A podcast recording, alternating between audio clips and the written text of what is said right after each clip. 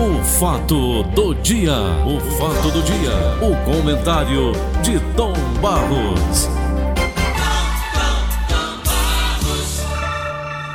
Tudo bem, Paulo Oliveira? Assunto de hoje. A grande maioria dos brasileiros chega ao fim de 2020, hoje é o penúltimo dia desse ano desgraçado, querendo esquecer definitivamente o ano que passou, a grande maioria dos brasileiros, com a esperança de que 2021 será bem melhor.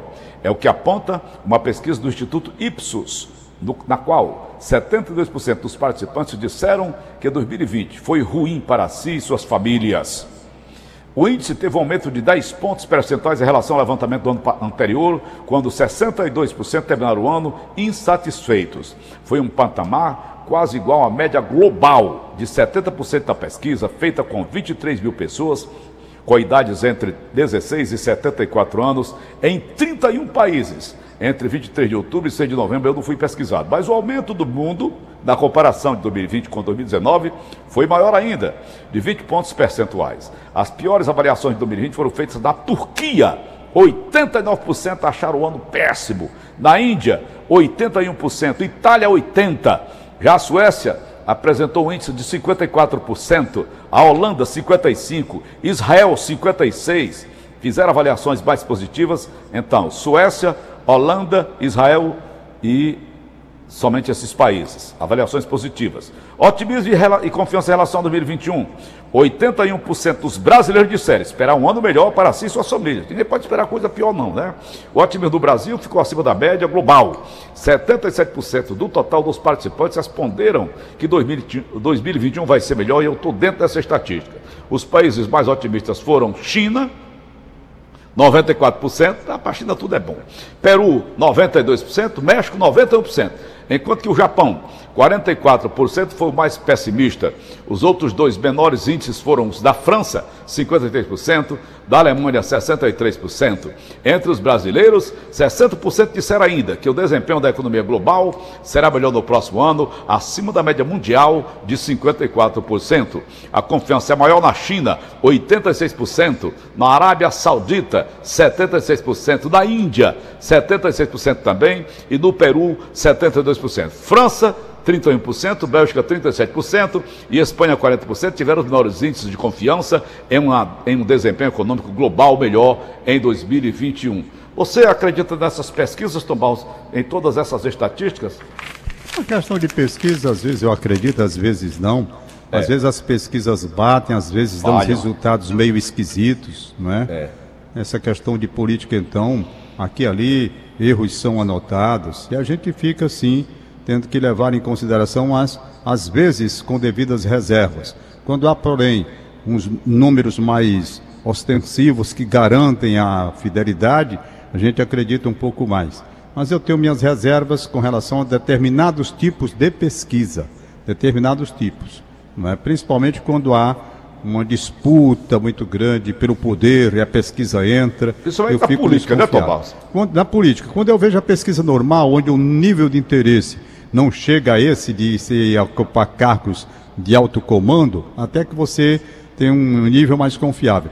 Mas quando entra o poder no meio, sabe, aí a gente fica com a pulga atrás da orelha, porque na verdade, pela, pelo poder, a gente que vende a mãe, vende a alma, se entrega ao demônio, faz e acontece.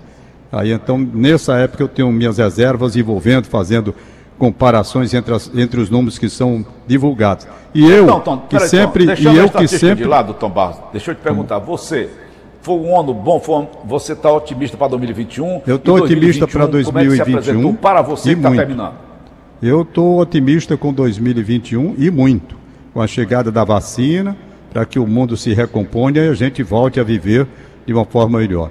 Paulo, quando chega o dia 30, dia 31 do ano, eu sempre, eu fico assim, numa reflexão muito grande, sabe? Não sei porquê, é uma data que eu acho triste e alegre, uma contradição de minha parte.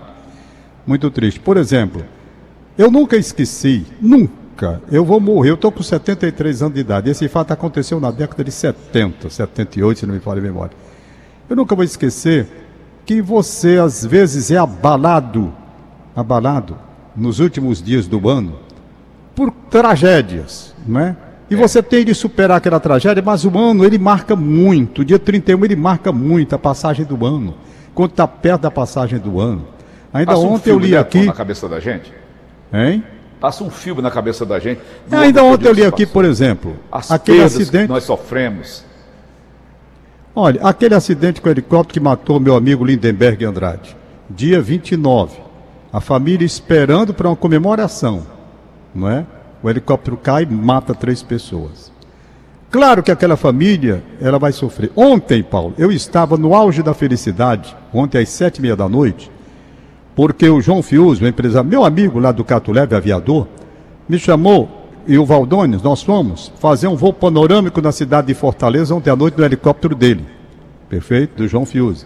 Um parênteses, fizemos? então, um parênteses. Quando eu te liguei para falar sobre Armando Manzandeiro, você estava num, num, num ambiente Exatamente uma Eu reunião senti- da Vitec de aviação Ah, é. e se preparando para ir voar logo depois. À era noite? até- Hein? Voar à noite? Sim, nós fizemos um voo panorâmico ontem à noite, às sete e meia da noite. Eu estava, eu, o Valdones e o, e o João Fiuza, e o piloto também, se bem que o João Fiuza estava pilotando a aeronave. Nós fizemos um voo panorâmico na cidade de Fortaleza. Ontem Praia, Tom a, a Orla Marítima ali, Praia do é Futuro, que- fomos que lá para o Castelão. Cessna? Não, nós fomos no helicóptero. Ah, foram de no helicóptero. helicóptero. E fizemos este voo, o helicóptero do João Fiuza. E eu pensando comigo mesmo, a felicidade que eu Alô? estava ali, extrema felicidade, É. né? Porque eu gosto de voar. Foi bem vendo, contemplando uma paisagem belíssima de Fortaleza à bem com a noite. senhora? Hein? Tá. Entende? Então, isso é uma coisa. Tá ótimo, tá Mas no mesmo instante vem a reflexão. Vem a reflexão. Andando, né? Por quê? Porque Eu, eu ontem. depois do programa, tá bom? Tô no ar, viu? Alô? Bom, é que eu tô atendendo aqui, o governador estava aqui na linha. Perguntando Ok, se pode Tom, ir tá amanhã aqui no programa. Tudo feito semana passada, né, Tom Barros? Beleza. Vai, vai, Tom. Então você bem. foi fazer um Pronto. voo panorâmico de helicóptero. isso, o máximo da felicidade ontem, olhando, Foi? contemplando. Estava uma noite de luar. Ah. Uma noite de luar. A luz, a luz da lua refletindo no mar. E a gente voando. Isso é uma bênção de Deus, não é? Em compensação, compensação não, que a palavra está errada, não é compensação. Eu refleti sobre uma família que morreu inteira ontem. Ontem Foi. morreu todo mundo da família numa queda de avião César. no Cessna lá no Paraná, Isso. não é? Então essas coisas assim mexem com a minha cabeça, Mexe. a felicidade e a tragédia.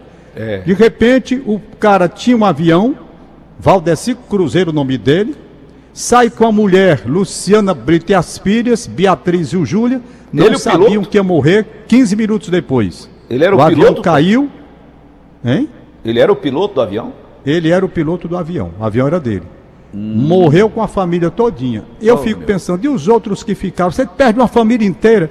Rapaz, aí mexe com a minha cabeça, eu não sei os desígnios para você entender, sabe? Para você aceitar. Olha, uma das coisas que mais me marcaram, eu ia dizendo, na década de 70, eu era, eu era de, pronto, na época que eu era diretor de jornalismo da, da TV Ceará. Você, inclusive, era meu funcionário na época. Exemplar funcionário. Grande funcionário. Certo? E naquela época, Tom, o maior vendedor de comerciais daquela empresa, não era não? Pois é, exatamente. Então, Paulinho Oliveira era até funcionário. Pois bem, o que, que aconteceu? Didiano, a gente ainda hoje manda felicidade para os amigos, não é isso que acontece? E eu tinha um grande amigo chamado Aloysio Gadelho, dentista, amigo mesmo, gente boa, ami- meu amigo do senhor Daviano, que era meu vizinho e padrinho do meu casamento, nós fizemos uma amizade muito forte. Aí eu ligo no dia 31, às 5 e meia da tarde, eu estava lá no na, na- na- minha sala na TV Ceará, e ligo para o Luiz Gadelha para fazer aquela festa que todos os anos eu fazia com ele. Todos os anos. Aloysio, tal, tal. E ele ouviu aquela minha saudação calado. Eu fiz Aloysio, papapá, e notei que ele estava calado. Achei aquele estranho. Estranho, estranho, estranho, estranho. Certo? Ele calado. Aí eu parei. Eu parei. Quando eu parei, ele disse: Tom Barros, eu quero agradecer tudo que você disse, mas eu não tenho notícia boa para lhe dar. A minha filha morreu num acidente de moto agora lá na, perto da Praia do Futuro. Ah, Rapaz, aquilo me desabou de uma forma tal. Então, a partir dali, eu nunca esqueci isso na minha vida, nunca esqueci. Tenho muita amizade pelo filho dele que é médico, né? Gadeira também. E eu. Ele. Eu sei lá, rapaz, é uma coisa que marcou. E eu fico pensando, por que isso, né? A felicidade e a tragédia. A felicidade. Como Caminham é que você convive juntas. com essas coisas? Aí vem o período de Natal e Ano Novo, marca muito, marca muito. Eu não compreendo, eu não tenho assim com, como compreender essas coisas da passagem da gente pela face da terra, não. É tanta briga pelo poder, tanta vaidade besta, esses bestas brigando lá em cima, um dando piada no outro, é o ministro dando piada no outro, é o presidente, é não sei quem no lugar de assumir uma postura de melhor respeito, esse negócio de picuinha, de fofoquinha, essas coisas, não tem cabimento para gente que está no comando de um país, meus amigos. Nós temos outras coisas graves para resolver, sérias para resolver.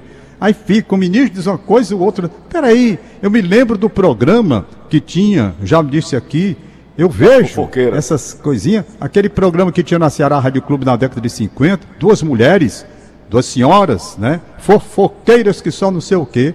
Elas moravam uma de frente para a casa da outra, do lado, assim, da casa da outra. TV Ceará até mostrou isso. O nome delas, Mariquinha e Maricota. Mariquinha e Maricota. As duas mulheres. Elas começavam assim, fulana, tu soube? Né? A fulaninha aí largava o pau, aí a outra vinha de lá para cá, e olha, você não sabe é disso. E tome fofoca. Rapaz, é o que eu estou vendo nesses homens aí que dirigem o Brasil fofoquinha, não sei. Ah, homem, vão cuidar do país, rapaz. Nós temos tanta coisa, tanta coisa grave. Está aí essa doença para a gente combater. E no final de ano eu estou misturando tudo, eu estou meio confuso. Eu dei graças a Deus quando fui voar ontem com o João Fiuza e com o Valdones e tudo, para poder aliviar as tensões e ver a vida. O João, o João Fiuza é um cara muito alegre, né? Cara extrovertido, sabe? Espirituoso assim que nem você. É agradável a gente estar tá na companhia do João Fiuza, muito agradável. Ele brincalhão demais. E pronto, mas que eu fico meio desnorteado no final do ano, eu fico. Não vou mentir. Eu fico assim meio confuso, meio embaralhado, sabe? Meio então, essas embaralhado. pessoas que criticam pessoas espirituosas, pessoas alegres, que estão sempre levando alguma coisa assim de babacas. Como é que o João tá, Fios é tão alegre que ele ontem, antes da gente sair para o voo, ele estava com os ah. funcionários dele lá na empresa dele. Ah. Aí ele olhou, turma, este voo, dia 29 de dezembro, chegando o fim do ano. Ai, meu Deus. Ai, eu meu não, Deus, digo eu. Eu não tenho eu medo que... dessas coisas, não, sabe, Paulo? Não tenho medo, tem honestamente. muito castigada. Eu não tenho medo de nada. Agora, eu fico confuso com essas coisas do mundo, né? Preocupado é. com o filho, com o neto, tudo. Não sei. A coisa. O país está. O mundo todo está tão tão confuso. Você é falando de, Natal país agora, tal, Tom, país isso, país aquilo. Quem é que fechar pode... o programa de hoje, Tom. Hein? Agora no Natal, recebi meus filhos aqui em casa, todos eles. Sei. Com os meus respectivos netos. E o mais velho dos meninos, são quatro meninos e duas meninas.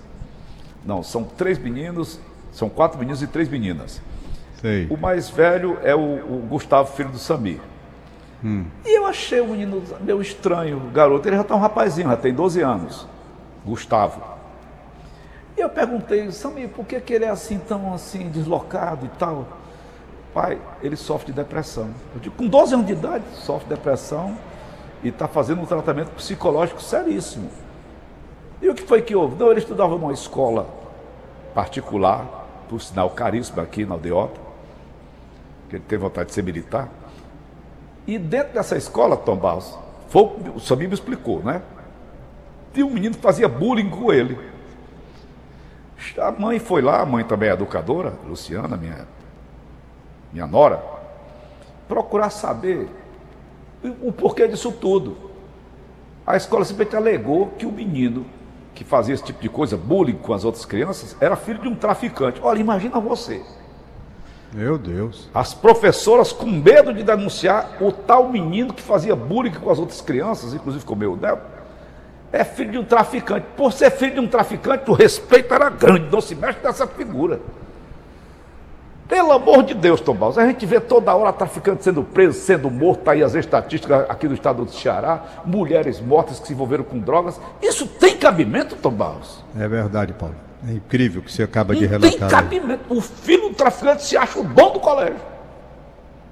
É, Porque é o papai é difícil. traficante. Olha a cabeça dessa criança, onde ele vai. Qual é o É futuro difícil. desse menino? Ou vala ou cadeia. É horrível. Teve de tirar. Sabe, teve de Ah, tirar é. o meu filho, o meu neto do colégio. Já pensou, rapaz? Que coisa. Teve de mudar de escola, a escola que ele era louco por, por ela. Aqui não deu. Eita, que eu vou dizer. Mas, então, já são 7h59, vamos É, finalizar vou o papo. aqui para eu concluir.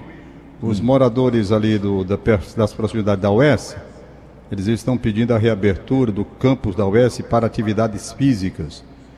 O campus da UES foi fechado por causa da falta das aulas e tal, mas agora tudo voltando ao normal. Os moradores que faziam atividades pela manhã, caminhada, aquelas senhoras tal, elas estão pedindo a reabertura do campus da UES, tá? E portanto eu dirijo o pedido ao pessoal que dirige a UES para Tá. avaliar bem direitinho. Tá e beleza. agradecer agora, não sei se a Aline Mariano. Ih, rapaz, a Aline Mariano mandou os aniversários antes do dia para mim, se tem, ela me dá um aviso aí, porque eu não recebi pelo menos agora. Eu quero agradecer e parabenizar o José Mozar Martins. José Mozar Martins, ele fundou a Gráfica Cearense há 44 anos. Eu lembro. E eu ontem recebi o livro da vida dele. Muito bom. Muito agradável de se ler, viu, Mozart?